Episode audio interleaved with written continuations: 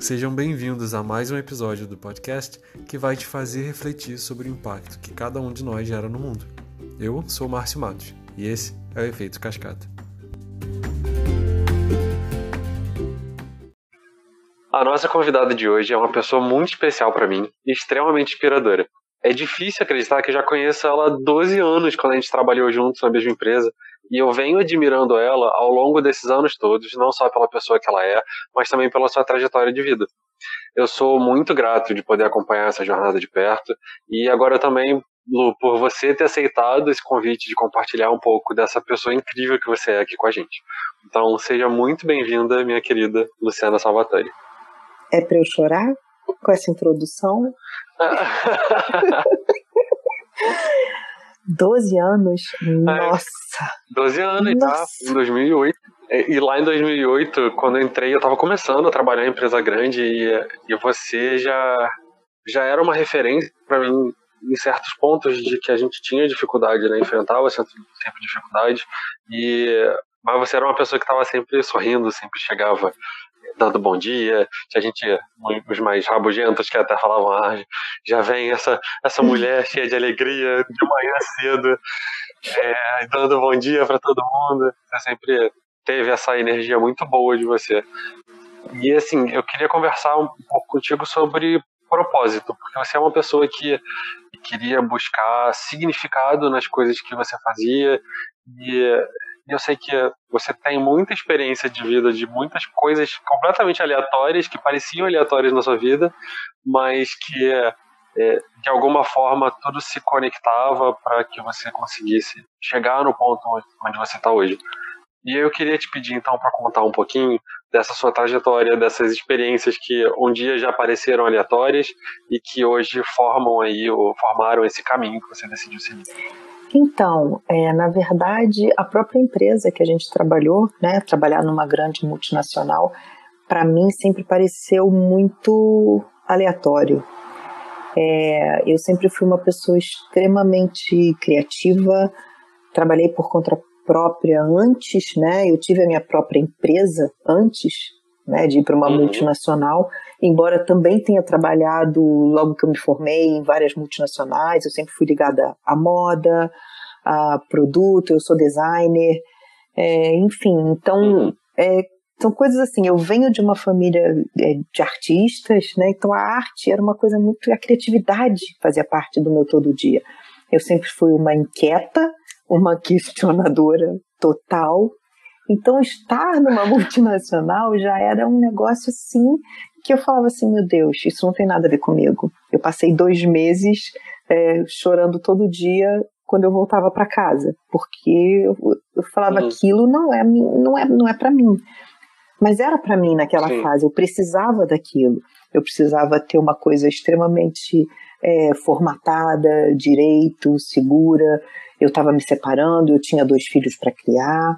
Então, assim, a vida me deu o que eu precisava naquele momento. E aí você fala uhum. assim, ah, você chegava sempre alegre, feliz. Eu sempre entendi que a felicidade é uma escolha. Então, eu estava num lugar uhum. onde eu não queria, entre aspas, né? É, vivendo uma vida que também, entre aspas, ali, não era que eu tinha planejado para mim. Mas a gente sempre tem é, duas escolhas. Eu vou ficar aqui e vou ser infeliz, ou eu vou ficar aqui e vou ser feliz com o que eu tenho. E ressignificar, né? Vou ter que ressignificar o que eu estou vivendo nesse momento. Então, mesmo quando uhum. tudo estava desmoronando, quando tudo estava extremamente difícil, eu precisava talvez até encarar as coisas de forma melhor e sorridente, porque senão o que, que te sobra? Você corta os pulsos, né? Porque não uhum. dá.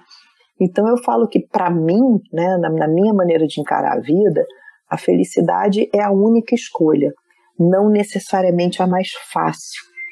E assim, ao longo da nossa conversa, a gente vai chegar lá e você vai entender.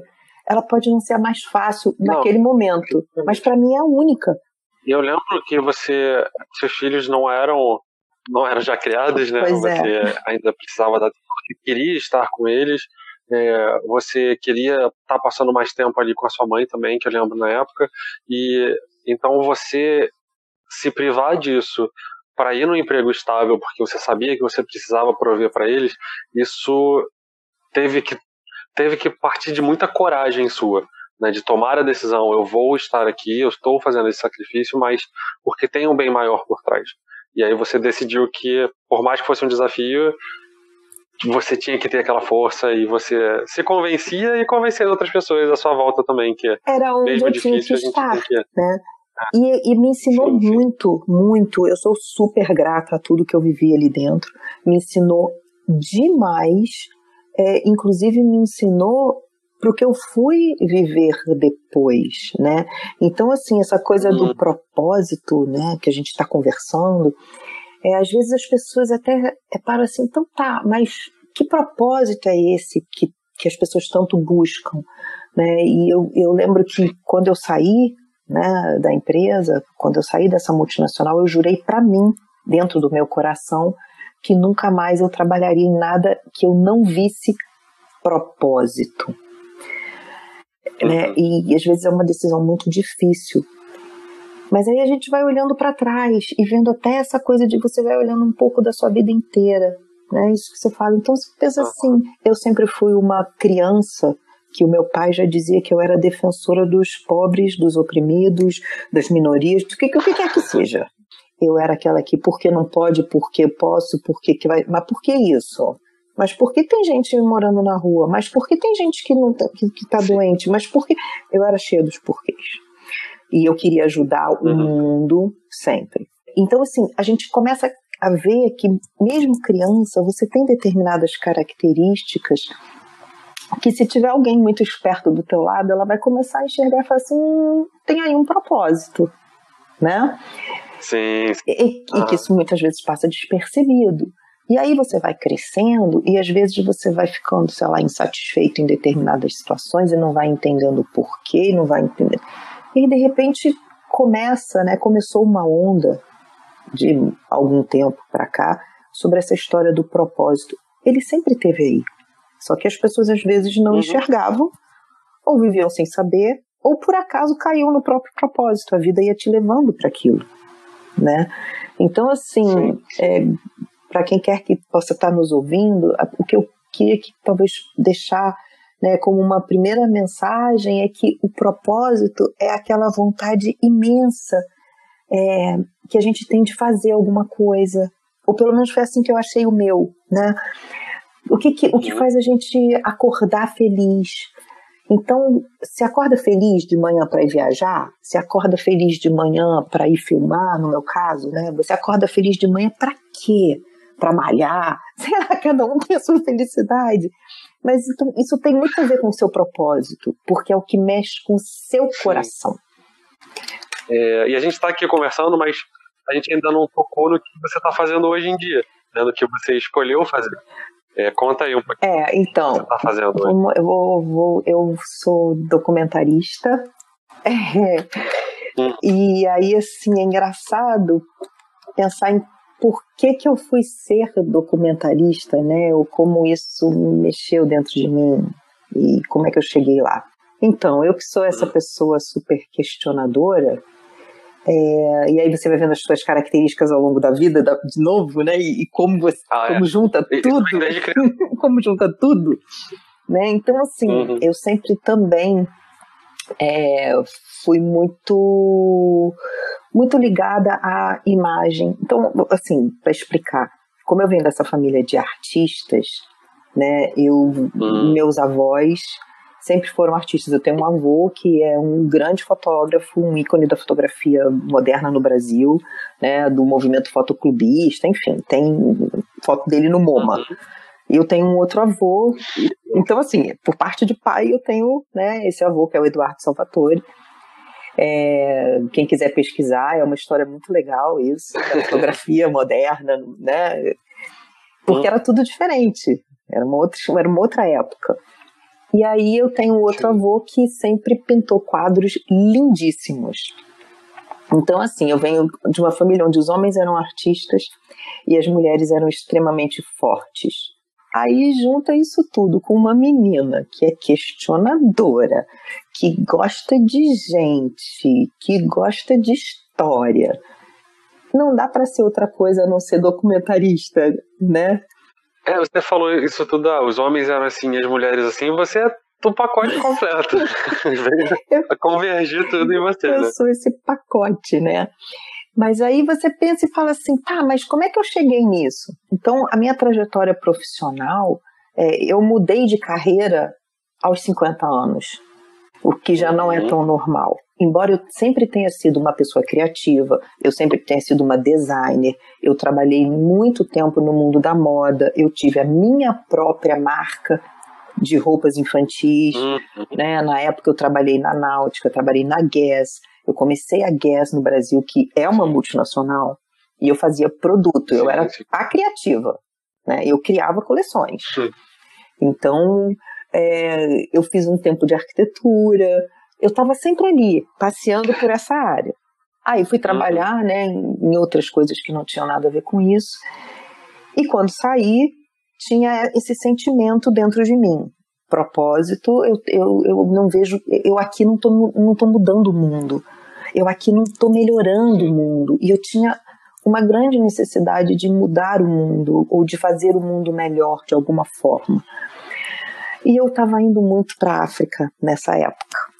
É, eu tenho uma paixão enorme pela África. Né? Eu, eu viajei para a Nigéria cinco vezes. E numa das voltas da, né, enfim, aí, eu, por que eu tava indo pra Nigéria também? Senão eu vou falar assim, da onde vem isso? É, da onde vem isso? Conta um pouquinho. Vou explicar. Eu tava namorando uma pessoa que é brasileira, que estudou comigo, enfim, eu conhecia há muitos anos, e que por acaso estava morando na Nigéria. Então a gente tinha esse namoro à distância e eu viajava para lá sempre. Numa dessas minhas viagens à África, eu conheci uma mulher absurdamente incrível incrível assim, mas incrível nível hard. Ela é uma pessoa famosa na Nigéria, é, o nome dela é Nick, ela tem uma, é uma galeria de arte em Lagos, já ganhou milhões de prêmios. E a gente adorava conversar. Né? Ela me chamava de Brasilis, ô oh, Brasilis, ô oh, Brasilis. E a gente um dia conversou muito, muito, muito, e ela me contou a história de vida dela, que era fantástica. Uma pessoa que se recusou a casar, um casamento infantil, né? Tipo, tinha 15 anos, casamento arranjado, ela se recusou a casar. Ela é, casou com quem ela quis depois. Ela trabalhava dia e noite, e porque à noite ela fazia a arte dela, que era o batik. Ela começou a ensinar outras mulheres, depois ela começou a tirar mulheres da prostituição, fazendo batik, uhum. e aí ela foi ficando essa artista famosa, né? Hoje ela provê é, sustento para vários artistas, ela fomenta a arte na Nigéria e continua com essa história de, de tirar as meninas de, nas vilas, enfim. Ela é fantástica, fantástica. Uhum. E aí aquilo me deu um negócio que eu falei assim, meu Deus, o mundo precisa conhecer isso. Porque da mesma maneira que isso estava refletindo em mim, né, que vivo parcialmente numa bolha de uma pessoa, entre aspas, bem nascida, estudada, que podia até estar na, né, viajando para um outro lugar e aprendendo tanto com essa experiência. Imagina até quem não tem toda, eh, todo esse privilégio ouvir uma história dessa. Né, uma mulher que se fez com as próprias mãos e com a própria arte. Maravilhosa, maravilhosa. Eu sou fã, eu sou fã incondicional. Já falei que vou fazer um filme dela. E aí aquilo veio reverberando dentro de mim, eu vim para o Brasil e aquela coisa, e eu falei, eu vou pegar uma câmera, eu vou viajar o mundo e eu vou contar histórias deslumbrantes dessas mulheres incríveis. Aí eu lembro que eu vi um filme que eu me apaixonei, eu falei, é isso que eu vou fazer. Aí eu fui sacaneada, eu fui ridicularizada. É... Aí meu filho falou que tinha esse curso de documentário que era a minha cara, que era para eu fazer. Eu fui fazer e eu me achei e não largo isso nunca mais, né? É, aí durante o curso é, a gente vai descobrindo várias técnicas, várias coisas, enfim. No final desse curso eu fiz um filme com outras amigas sobre as refugiadas no Rio de Janeiro. E aí eu conheci outras mulheres incríveis, incríveis, histórias de vida assim, é, muito, muito legais e muito fortes. E aí eu descobri que tudo isso, na verdade, era o meu propósito. Por que, que eu faço filmes? Né? Por que, que eu amo documentário? Porque é dar voz a quem normalmente não é ouvido. O documentário é isso, né? É você poder fazer com que o outro exponha a verdade dele. E como eu sou uma pessoa muito questionadora, é, você, é, para mim é muito importante entender o que eu não entendo, o que eu não conheço, aprender o tempo todo. A verdade do outro ensina muito, a experiência do outro e as nossas próprias, né? Isso é muito engrandecedor. Então, o documentário é você dar voz para essas pessoas ensinarem qual é a verdade delas. Porque é, como que eu posso ter certeza da minha verdade se eu não experimentei outras coisas, se eu não ouvi outras coisas, se eu não questionei as verdades que nos são tão impostas? Uhum. Então, é, eu, eu entendi que o meu propósito era dar voz a essas mulheres. Porque, assim, e a gente conversou isso já, né? Porque eu acredito que a, é. a arte é uma coisa que transforma, é, o saber transforma, os sentimentos transformam. E eu acredito que o mundo melhor e mais humano, ele vem a partir do saber, do sentimento e da arte. E assim, quando eu exponho uma temática que no, na, na, minha obra, né, ela é majoritariamente feminina, eu estou expondo uhum. essa força visceral e amorosa que as mulheres têm e que é uma força capaz de mudar o mundo. É uma força de geração mesmo, sabe? De, de geração de vida, de, de geração de transformação, porque as mulheres elas têm essa força tão grande e talvez por isso sejam tão oprimidas ao longo da história da humanidade. E eu ouvi também até de uma uhum. outra mulher africana, olha como a África é um ensinamento de vida. É, falando que uhum. muitas mulheres são proibidas de estudar, que elas são proibidas de, de exercer né, coisas maiores, exatamente porque elas têm o poder de transformar as gerações futuras, porque elas ensinam e educam as crianças dentro de casa. E é por isso que não se deixa uma mulher estudar. Olha que loucura. Sim, saber que as mulheres têm esse poder intimida, né, os homens que, que não querem abdicar do poder, que acham que eles têm direito de, de estar à frente. Exatamente. É, e a, você fazer esses documentários sobre essas mulheres tem impacto em tudo quanto é ângulo, né? Impacta você que está descobrindo novas verdades, que está explorando, está conhecendo mais sobre o mundo, se questionando, está impactando outras mulheres que, é, que vão assistir, que vão ver os exemplos, que vão criar coragem a partir desses exemplos para é, tomar suas ações também, para acreditar que elas são capazes. E também impacta as mulheres que já fazem, que você está refletindo. Porque ali, quando você decide, eu vou fazer um documentário sobre você, como ela se sente ainda mais empoderada para continuar provocando uma mudança positiva, um impacto positivo. Não, com então, certeza. Só tem, só tem coisa boa. É incrível esse trabalho.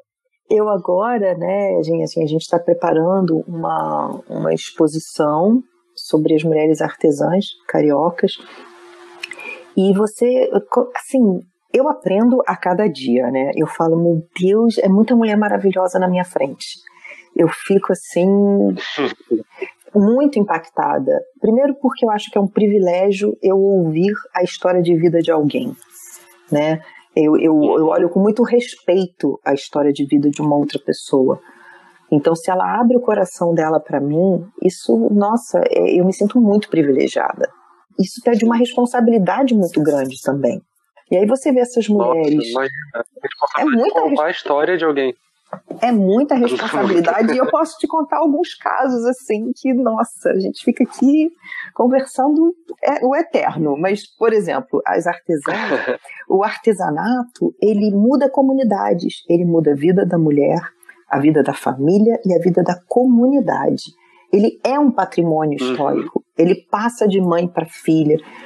Então, assim, falar sobre o artesanato me levou a falar sobre mulheres esplendorosas, e a minha exposição não é sobre o artesanato, é sobre essas mulheres, elas são as verdadeiras obras de arte. Porque elas é que são, é, elas têm um valor é, imensurável na vida e no impacto que elas causam onde elas estão. E isso é muito, isso é muito interessante porque muitas delas não se dão conta disso, não se percebem assim.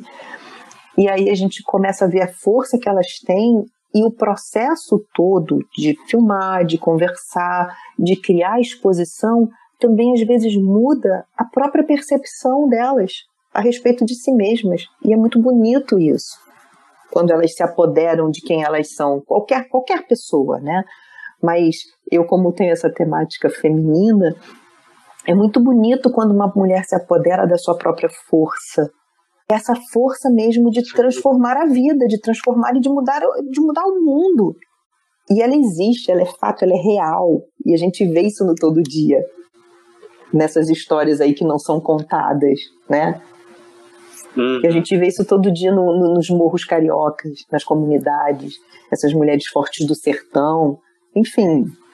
E é isso que me move, é isso que me emociona, é isso que eu acho que, que precisa ir, ir para fora, né, que precisa ter voz. E aí a gente fala dessa coisa da responsabilidade, eu vou te dar um exemplo, assim. Eu fui para depois do filme com as refugiadas aqui, e como era uma coisa que me tocava muito e eu não compreendia, eu fui para o Líbano e para a Jordânia e eu fui para os campos de refugiados.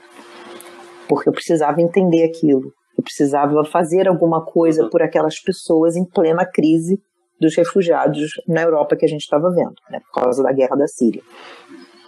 Sim. E eu conheci histórias incríveis e histórias de pessoas e mulheres que às vezes elas só precisavam ser ouvidas, abraçadas, talvez compreendidas, né? Elas precisavam saber que alguém se uhum. importava com a história delas. E aí eu vi uma história, por exemplo, de uma menina, uma, uma moça muito jovem, que passou, como várias outras, por estupro de guerra, né? E teve um filho. Ela optou por ter o filho. E óbvio, foi ameaçada. Quer dizer, óbvio que eu diga porque quem conhece o Oriente Médio entende é, o quanto isso é uhum. difícil. Uhum. Né? Ela foi banida da família, ela foi ameaçada de morte pelos irmãos, porque a coisa funciona: o pai garante a moral da mãe, os irmãos garantem a moral da irmã e como que ela ia ter aquele filho. E ela me contou isso tudo com a criança nos braços, a câmera filmando. Eu nunca usei essa história. Eu não posso usar essa história no meu coração, porque eu não tenho o direito de expor a imagem dessa mãe e dessa criança. Essa é a minha responsabilidade com, com o que me diz. Eu posso contar a história, Sim. mas você nunca vai saber quem é. Quando eu exponho uhum. a mãe e a criança num vídeo, de alguma forma, alguém poderá reconhecer. Eu não acho justo. E, e é impressionante como ela, ela sabia que culturalmente ela teria todas essas consequências, mas ainda assim ela escolheu né, ter o Felipe. Ainda assim ela escolheu e ela fugia, ela estava fugindo, obviamente, né? É, fugiu, já estava no segundo país e, fugir, e ia fugir de novo. E tranquila, ali me contando esse aquilo. Amor, esse amor é uma coisa extremamente poderosa. É uma né? coisa extremamente poderosa. E eu acho que é por isso que. Que te dá coragem de fazer coisas. Por isso que a mulher tem coragem né? do impensável. Por isso, uma mulher, para salvar Exato. um filho, ela tem coragem do impensável. E ela muda a vida dela, da comunidade. Ela, ela muda o mundo. Entendeu? Ela, hum. ela muda o mundo. E são... Juntas, então? Não, juntas é uma loucura. E aí você começa a entender essas coisas que as pessoas falam que mulheres não são amigas. Isso é mentira. Porque em vários lugares do mundo onde eu passei, quando você vê uma comunidade de mulheres unidas, o quanto elas se ajudam, o quanto elas se ajudam no todo dia da vida, na criação de filho, na geração de renda, nas dores hum. umas das outras. Existe uma rede de apoio feminina que às vezes é muito invisível e que querem muito quebrar, entendeu? Mas mulheres juntas na cozinha, Sim. fazendo a comida, são muito poderosas. Eu estou dando um exemplo simples que acontece na casa de todo mundo. Sim, sim. mas que é a hora da conversa, da troca, é a hora do fazer pelo outro. É, é, é muito bonito isso tudo. E aí talvez por isso que o meu trabalho seja muito feminino, porque passa Sim. pela minha própria reconstrução, né, aos 50 anos, de mudar de carreira, de enfrentar todo esse novo. Eu sempre amei fotografia, amei luz, cor, é, imagem, eu já pintei quadros, mas eu não fazia esses filmes. Eu não sabia o que era estar atrás da câmera. E aí eu falei, não, mas eu, eu vou fazer. Eu quero fazer. E você fala da coragem, né? Então, dá, dá muito medo. Com certeza, eu, eu sei que dá. Mas vamos voltar, mas eu queria é, te falar sobre dois pontos. É, primeiro que você falou das mulheres é, fortes. Sempre que eu converso com alguém e peço para me falar exemplos de, de pessoas que foram assim, extremamente importantes para você, principalmente exemplos de líder para você, acho que você mais admira na vida. Quase 100% das respostas são a minha avó. Sempre é a, a senhora da família, aquela matriarca, aquela pessoa. E por, por ter lutado muito. Sempre ser o, o espelho da luta pela família. Não é incomum, não é por acaso. E a gente não, muitas vezes não para para reconhecer isso, né? De que as pessoas mais fortes que a gente conhece são justamente aquelas mulheres que dão, entregam a sua vida por outra pessoa. Eu vi muito também uma babá, que era uma babá do meu ex-marido, que ela aprendeu várias coisas depois de muito mais velha e ela pintava e também gostava das artes. Ela falava: Eu ainda vou ficar famosa. Era uma pessoa tão para cima, assim. E eu acho que eu aprendi, quer dizer, na verdade eu vejo que cada pessoa que passa pela nossa vida nos ensina sempre muito. Sim, sim. Com certeza. Embora às vezes a gente não enxergue, mas. Mesmo com os exemplos negativos, né? Muito com os exemplos negativos. Você, você também... aprende até como você não quer ver, não quer ser. Exatamente. É. né? Quando você se incomoda com alguma coisa, você pensa, se isso me incomoda, então quer dizer que isso não é um valor meu. O meu valor é justamente lutar contra isso. É. Não deixar, não me deixar ser desta forma. Exato. Né? Mas, assim, acho que a convivência com, por exemplo, com as refugiadas mudou radicalmente a minha vida. Como que eu tenho o direito de reclamar de alguma coisa ou de achar que eu não sou capaz de alguma coisa quando eu vejo pessoas que perderam literalmente tudo e que não foi por nenhum tipo de vontade própria, né?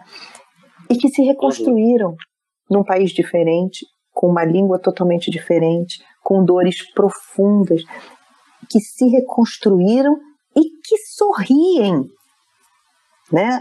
E que sorriem, que têm talentos múltiplos e maravilhosos.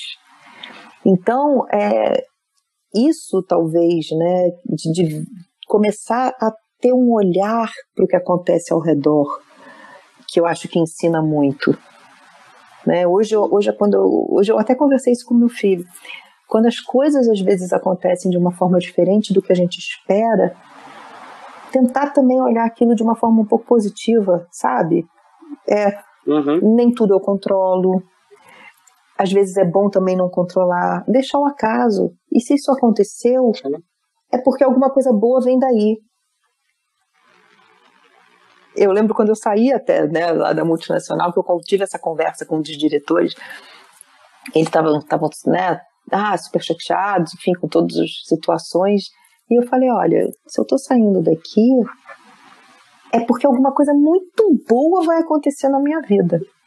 Mesmo que aparentemente esteja tudo caos. Nada é só o caos, o universo é bom demais com a gente, sabe? Então, alguma coisa muito boa vem. Do caos surgem as coisas muito boas. Então, essa coisa assim da inspiração eu já ouvi tantas histórias de vida tão maravilhosas de pessoas que são é, completamente anônimas. É, e o Eduardo Coutinho, né, um dos nossos maiores documentaristas, sempre falou que as melhores histórias vêm das pessoas comuns. Como eu, como você. Pessoas comuns, nós somos comuns. E é lindo você ser uma pessoa comum. As histórias de vida de qualquer pessoa que sente do seu lado, às vezes, num ônibus e conversa, ela pode te inspirar. Uhum Né? Então, às vezes, eu não gosto de listar é, uma pessoa, duas pessoas, né? embora a gente tenha falado aí de, de algumas pessoas mais assim, Sim. a própria Nick em Lagos, todas essas outras mulheres. Mas é, quando você para para observar a vida, né, talvez com um sentimento de, de felicidade, de, de prazer de estar tá vivo, de, de otimismo, aí tudo te inspira, eu acho, sabe? As coisas começam a te inspirar. Agora, olha só, eu não sou Madre Teresa, não, não é tudo lindo o tempo inteiro. Não, eu sou uma Sim. pessoa comum como todo mundo, né? Você sabe disso. Tem dia que eu choro, tem dia que eu brigo com o filho, tem dia que eu tô de saco cheio. Uhum. Aí eu respiro, paro um pouco e falo: não, não, não, volta tudo, volta, volta, volta aqui agora, para. E aí a gente vai voltando pro nosso centro. É isso que eu digo, escorregar todo mundo escorrega. Mas o querer olhar a vida de forma inspiradora faz toda a diferença. Eu acho que sempre sai do desse querer. Né? Como é que eu quero? Eu quero viver triste ou eu quero viver feliz? Eu quero olhar a vida com otimismo ou eu quero olhar com pessimismo? Eu quero levantar da, do dia para o meu dia feliz ou eu quero levantar para o meu dia infeliz? Com certeza. Eu acho que assim pode ser um pouco complicado você procurar inspiração nas coisas, mas tem uma dica que eu dou que é que deixa muito mais fácil. É, ao invés de você tentar achar inspiração, tenta não julgar ou tenta reduzir isso, porque automaticamente você vai ver as coisas, as pessoas, as histórias de uma outra forma. É, toma um, um, tempinho primeiro. Se te deixou uma situação, uma que uma pessoa falou te deixou desconfortável, ao invés de julgar e falar isso está errado, para para processar, para para entender é, o lado da pessoa, né? Mas de onde ela está vindo? Por que, que ela está agindo desse jeito? Por que, que às vezes ela está sendo agressiva e quando você entende ela está agindo assim porque está com medo? Você sabe né? que um é, ou... não vai lá, é, mas é isso mesmo, concordo plenamente com você, né? Um dos maiores exercícios que a gente faz é quando você aprende entrevista para um, fazer documentário é exatamente não julgar. Eu não tenho direito de julgar a vida de outra pessoa. Não tenho esse direito. Eu não estou no lugar dela, eu não vivi o que ela viveu, eu não tenho as dores que ela tem, eu não carrego a bagagem que ela carrega. Né? Então é, não, é esse até não julgar. E depois, quando a gente começa a viajar muito, eu acho que viajar é uma das melhores experiências de maior aprendizado que alguém pode ter. Você que já passou por vários lugares, tem amigos de todo lugar do mundo é, assim como eu, a gente sabe que cada cultura é uma cultura. O homem é um fruto do meio onde ele vive. Então eu não posso julgar, por exemplo, pessoas que viveram em outro meio e aprenderam coisas diferentes do que eu aprendi. Sim. Né? É, embora o bem é o bem em qualquer lugar do mundo. então é muito simples às vezes. Coisas é, e tem coisas muito simples, inclusive, que a gente fica se comparando com os outros e não é para se comparar, porque aí você está se julgando. De uma coisa bem simples que, que eu conheço pessoas que falam é que ah, eu tenho dificuldade de aprender inglês. O fulano lá na Europa sabe falar cinco línguas. É uma realidade diferente. Você já Sim, cresce muito. lá aprendendo várias línguas. Você e a pessoa que, por mais que tenha dificuldade de aprender outra língua, né, estrangeira, é, quais que desafios ela já passou na vida, já superou e já se tornou uma pessoa tão incrível e que não consegue ver valor nisso porque acredita por causa de mídias, por causa de, de filmes que precisa falar várias línguas. Não, ela tem outros talentos, uma né? boa que se importa, exatamente. De repente o ela é resto, é maravilhosa em matemática, é... sei lá, ela é excelente em exatas. Sim, sim, sim. Ok. Então você não se julgar muito também faz parte. Também faz parte. E talvez seja o mais difícil, né? A gente não se julgar. Com certeza. Ou não se julgar pelas lentes dos outros. Né? Por isso que eu acho hum. que uhum. isso que a Júlia me falou foi muito, é, foi muito forte para mim. Né? E assim, eu, eu não sei nem se na época ela se deu conta do que ela falou. Ela só estava incomodada porque eu estava muito chateada e estava chorando porque estava sendo super julgada, enfim. Mas assim, eu fiquei olhando, sabe? Foi de tanta sabedoria.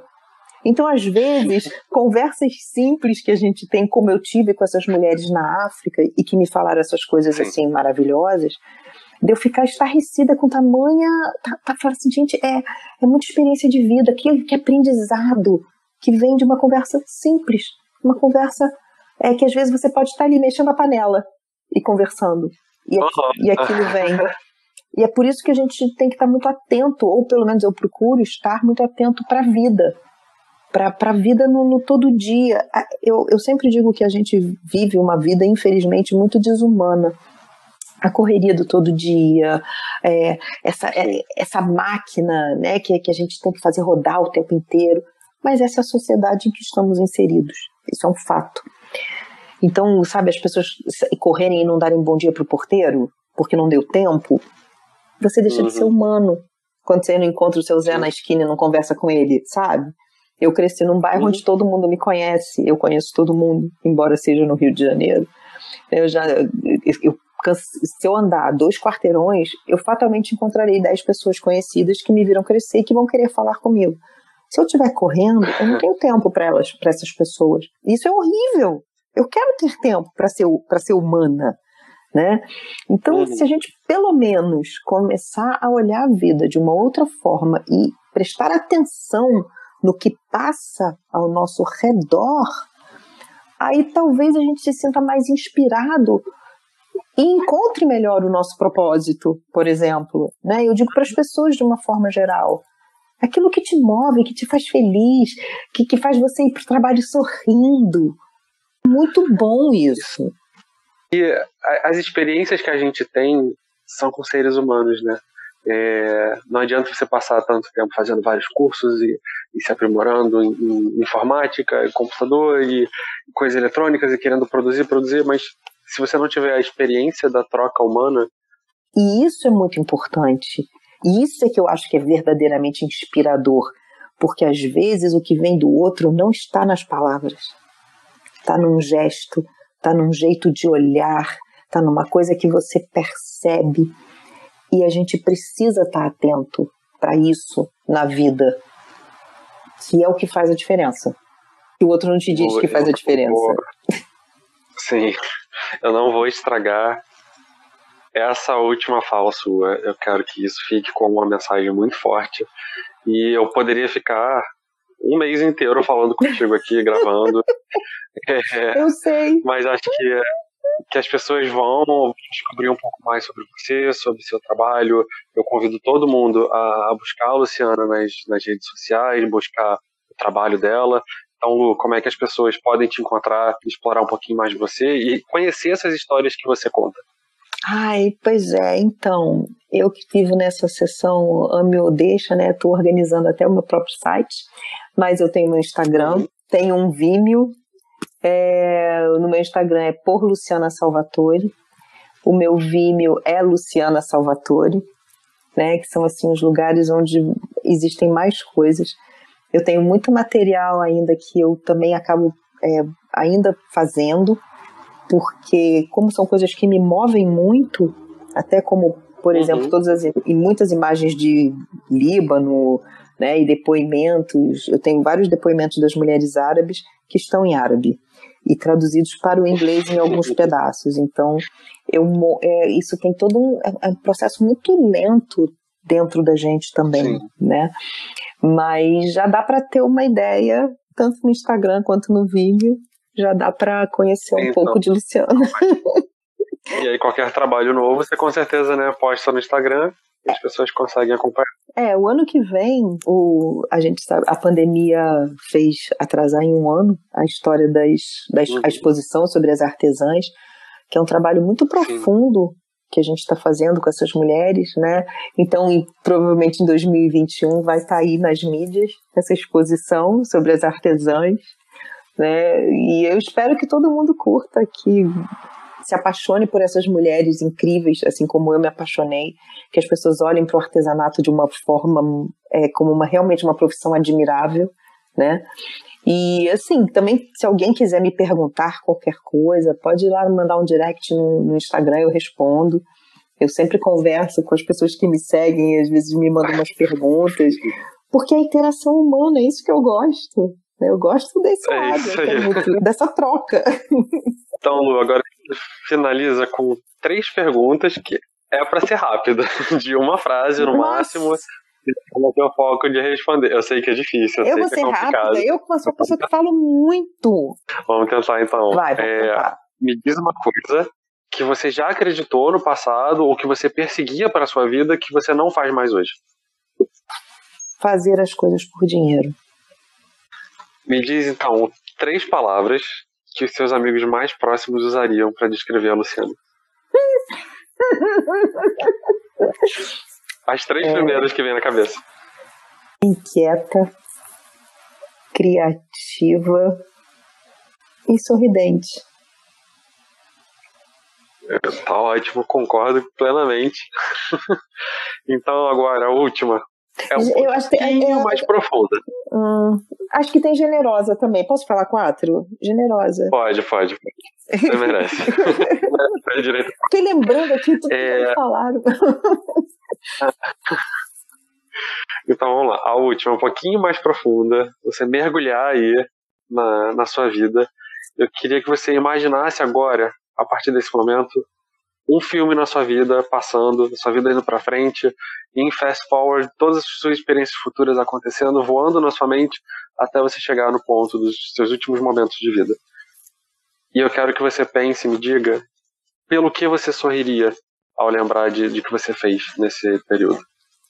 Que no final da sua vida você ia parar, olhar para trás e sorrir porque foi algo que aconteceu. É o Oscar, claro. Isso é fato, pode acontecer. Calma, segura essa que ainda vai vir. Mas não, agora é sério. Não, quer dizer, não que não seja sério, é sério isso. Eu acho que é sempre o amor. O amor é o que me faz sorrir e o que pode fazer chorar. Mas quando eu olho, eu falo assim: nossa, tudo que a Luciana já viveu, tudo se resume. Eu acho que sempre se resume em amor. É, amor pelas pessoas, amor, amor pela vida, é, essas experiências. A gente não pode se levar tão a sério, né? Eu acho que eu ia rir de uhum. tanta coisa que eu já sofri que eu ia falar assim: ai, Luciana, deixa de ser tonta. Isso te fez tão melhor. eu sei, acho que é isso. É uma boa acho é mensagem de você perceber que sorriu né, no processo todo. Eu acho que eu ia olhar para trás e lembrar disso, dessa coisa de, de gostar de viver. Eu gosto de viver. Eu gosto da vida, ter uma energia boa, né? Essa coisa de eu gosto da vida. Talvez por isso a gente sempre se levante, sempre seja forte, sempre, sei lá, uma maneira de encarar. Eu gosto da vida. Acho que é isso. Foi um, um prazer, assim, indescritível bater esse papo contigo. É, eu fico muito feliz de ter a possibilidade de compartilhar essa conversa com mais pessoas. E, e assim, só, só tenho a agradecer a você. Muito obrigado por aceitar esse convite, por é, compartilhar um pouco dessa, dessas suas experiências aí, dessas histórias incríveis que você, você tem, você traz e que você ajuda a contar para o mundo.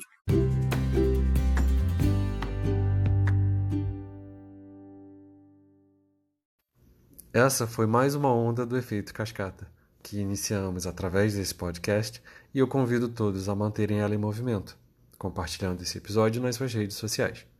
Acesse também marciomatos.me barra efeito cascata para saber outras formas de contribuir para esse movimento. Um forte abraço.